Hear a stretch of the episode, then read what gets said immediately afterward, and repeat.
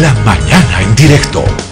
Bien, viceministro, hay otro tema que es importante, es el de derechos reales. Hace poco se descubrió que habían funcionarios que pedían plata para agilizar trámites. Y usted sabe que en derechos reales hay información que es muy delicada. A nadie le gustaría que un día aparezca eh, en eh, derechos reales un segundo dueño de la casa donde uno vive.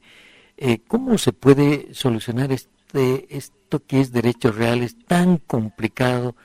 Las colas, las filas, el trámite. ¿Cómo y cuándo se podría solucionar esto, viceministro? Mira, José Luis, este, este tiempo hemos estado recibiendo quejas de usuarios que van a derechos reales para inscribir su, su predio, eh, su inmueble, su departamento, y, lamentablemente se han enfrentado a, esta realidad. Si quieres que te lo agilice, te va a costar 100, 200, 400, 500, dependiendo del tamaño del, terreno, ¿no? del, del, costo del inmueble. Eh, y nadie está seguro hoy día, José Luis, ¿no? Porque de pronto hay gente que ha vivido 15, 20, 25 años, estaba en Potosí la anterior semana y, y abuelitas llorando Decían, aquí estoy 35 años en este terreno, aquí han nacido y han crecido mis hijos, tengo mi casita, pero ahora ha aparecido un dueño. Hace 35 años yo vivo acá y ha aparecido un dueño con folio real que dice que él es el dueño y ahora me quiere despojarme a iniciar un juicio. Ese problema de Potosí que eh, afecta a miles de potosinos, lo tenemos en Oruro, eh, en el caso de la urbanización Pumas Andinos, por ejemplo, y otras urbanizaciones, la prensa, y, eh, a 30 mil familias aproximadamente en Oruro, lo tenemos con la ex hacienda Canelas en Cochabamba, lo tenemos en Santa Cruz, tenemos acá en La Paz, tenemos en el, es decir, en todo el país, eh, José Luis, lamentablemente, tenemos esa inseguridad, los bolivianos, que tenemos un terreno, que tenemos una casita, un, bien inmueble. Eh, no estamos libres de que aparezca mañana o pasada otro dueño con otro folio real ¿quién entrega los folios reales? No entrega CIRES y no entrega a la Fiscalía, no entrega eh, otra institución, sino derechos reales. Pero derechos reales entrega los folios a diestra y siniestra, sin eh, eh, tomar en cuenta los requisitos que deben cumplir para garantizar la seguridad jurídica de aquellos que inscriben su derecho de propietario en derechos reales y de pronto hay dueños, dos, tres, cuatro, cinco, que le están disputando el derecho propietario a las personas y ahí hay un enfrentamiento entre ya la población, juicios, procesos, demandas, golpes, etcétera, etcétera. Entonces, tú me preguntas, ¿qué hacemos? Ya hemos propuesto hace tiempo atrás eh, cambiar derechos reales. Es una institución que todavía está vigente con una ley de 1887 del siglo pasado, hace más de 100 años esa ley es la que todavía regula eh, y norma derechos reales. Y hemos planteado una, nueva ley que sustituye aquella vieja ley y que eh, además incorpora un nuevo sistema informático eh, que pueda suplir a este viejo sistema informático altamente vulnerable que actualmente se maneja en derechos reales, donde los que ingresan a ese sistema pueden cambiar la superficie, pueden cambiar la ubicación, pueden cambiar el nombre. Hay un caso en, en Cochabamba que decían los tatarabuelos de este señor que nos ha vendido, era, tenía una hectárea y después no sé de cómo ha aparecido con un cero y eran 10 hectáreas. Pasó el tiempo, otro cero, 100 hectáreas. Y así sucesivamente van modificando la superficie y van generando este tipo de irregularidades. Entonces, se tiene que cambiar ese sistema informático por un código único que deberían tener los inmuebles, al igual que tenemos las personas un número de carnet de identidad que nos identifica y que debería estar eh, en el marco de este sistema de interoperabilidad que se está implementando en todas las instituciones públicas del país, José Luis. Ahora, viceministro, ¿qué impide que ese proyecto de ley avance y concretemos una oficina de derechos reales del siglo XXI? Que son los mismos que tienen esta gallina de los huevos de oro, eh, que es derechos reales, donde eh, están extorsionando a la población con cobros irregulares. O sea, si la inscripción dice ahí 78 bolivianos, eso es una fantasía, ¿no? Porque te van a cobrar 400, 500, 2000, 3000 bolivianos eh, para agilizar tu trámite. Y si tiene una observación, te la dicen nomás. tiene una observación y usted decide, nosotros se lo podemos arreglar por dos mil bolivianos, por darte una cifra. Si no, vaya un abogado y haga su trámite y eso le va a durar meses. Usted depende, usted elige. Claro, y el usuario tiene la necesidad de registrar su bien inmueble porque quiere viajar, quiere vender, quiere transferir, etcétera, eh, mete la mano al bolsillo y está eh, sometiéndose a estos abusos eh, que lamentablemente se da con algunos funcionarios de, derechos reales.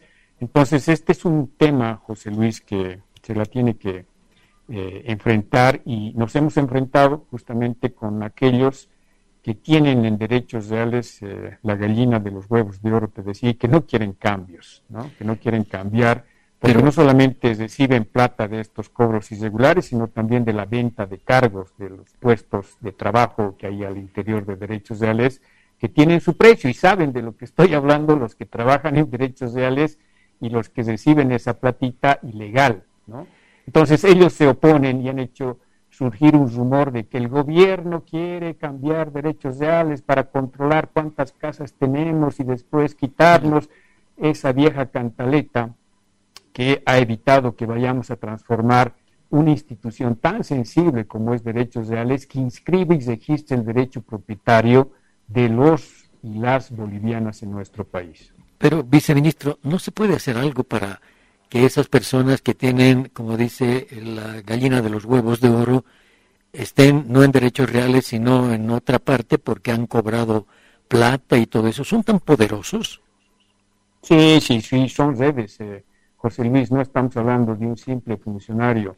Son redes en las que, de acuerdo a los testimonios y documentos que estamos revisando, hay pues eh, actitudes eh, que, que realmente preocupan de jueces, fiscales, funcionarios de las alcaldías, funcionarios de derechos reales, dirigentes, loteadores, es una, son organizaciones que desde los tatarabuelos han transmitido a los abuelos, a los padres, a, los hijos, quienes practican este tráfico de tierras, especialmente en las manchas urbanas, ¿no? que antes eran áreas rural, ahora se ha expandido la mancha urbana y lógicamente está generando este conflicto les digo, no solamente en el Alto, en, las principales, en los principales municipios del país donde la demanda de tener un terreno, una casa, un departamento se ha incrementado y esto ha generado también este tipo de organización para afectar a aquella población que se quiere eh, un predio y que posteriormente se quiere inscribir en derechos reales.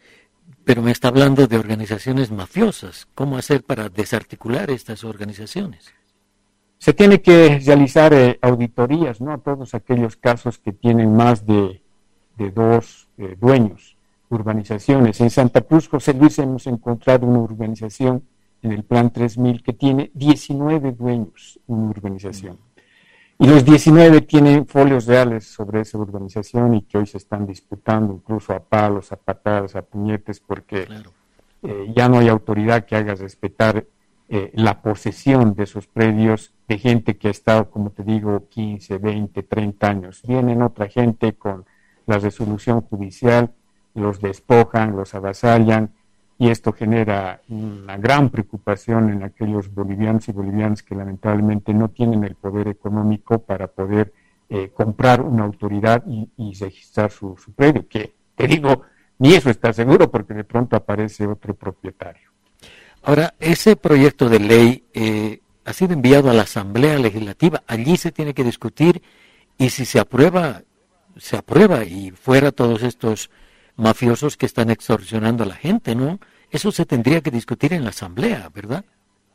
Eh, sí, es necesariamente, ¿no? La Asamblea Legislativa Plurinacional tendrá que eh, evaluar estas propuestas para solucionar un problema, José Luis, que no, no me estoy inventando que los que nos están escuchando saben que lo que estamos diciendo es cierto, es verdad, y que lamentablemente hace décadas atrás no hemos podido solucionar. Es una necesidad urgente hoy la de eh, tener una nueva institución de derechos reales, con un nuevo sistema informático, que los inmuebles tengan un código único, que la información de derechos reales esté en el marco del sistema de interoperabilidad, es decir, que esa información sea eh, dentro de ese sistema que maneja el CIRESI, que maneja eh, el notariado, que maneja ASFI, que manejan todas las instituciones públicas, para que como cuando nosotros vamos y damos nuestro número de carnet de identidad y ahí sale todo nuestro nombre, dirección, etcétera, lo propio, eh, el bien inmueble debe tener su código único, su número único que identifique en todas las instancias públicas. Los notarios deberían tener acceso a esa información para no dejarse sorprender sobre la elaboración de escrituras públicas de predios que no pertenecen a los supuestos vendedores. Es decir, mm. es un problema eh, complejo y la solución tiene que ser eh, estructural también. Y en ese sentido apuntaba este proyecto de ley que está en suspenso y que ojalá la Asamblea Legislativa eh, pueda tratarla y podamos socializar previamente. Estuvimos en un proceso de socialización, José Luis. Eh, había aceptación por parte de, todas las instancias que hemos acudido, pero de pronto han surgido las voces de los políticos de la oposición haciendo conocer criterios que han desvirtuado, han descalificado y han generado un rumor en la población de que se estaría tratando de eh, afectar el derecho eh, propietario de las personas cuando eso es totalmente falso. Bien, ojalá esto tenga un cauce por el que Derechos Reales sea una oficina donde se atienda a las personas, no con el peligro que tiene uno cuando va y dice, por ahí aparece otro dueño en mi terreno, en fin. Y además el otro peligro que es cuánto me va a costar ahora esto, 500, 1000, 2000 y quién sabe cuánto más, ¿no? Así que esperemos que esto se agilice, a ver si se puede hacer un acuerdo eh, siempre vamos a referirnos a este acuerdo por el defensor del pueblo. Ojalá se pueda hacer también acuerdos en este sentido, viceministro. Es necesario, José Luis, hacer eh, un acuerdo entre todos los actores que tienen que ver con la administración de la cosa pública y tienen la obligación de precautelar los derechos de la población.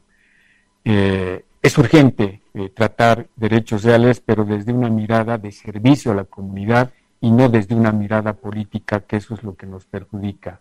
El solo hecho de que el usuario vaya y tenga que pagar en la ventanilla de derechos reales ya es el inicio de los hechos de corrupción. Mm. Estos servicios, como cualquier otro servicio, debería pagarse en el Banco eh, del Estado, en el Banco Unión.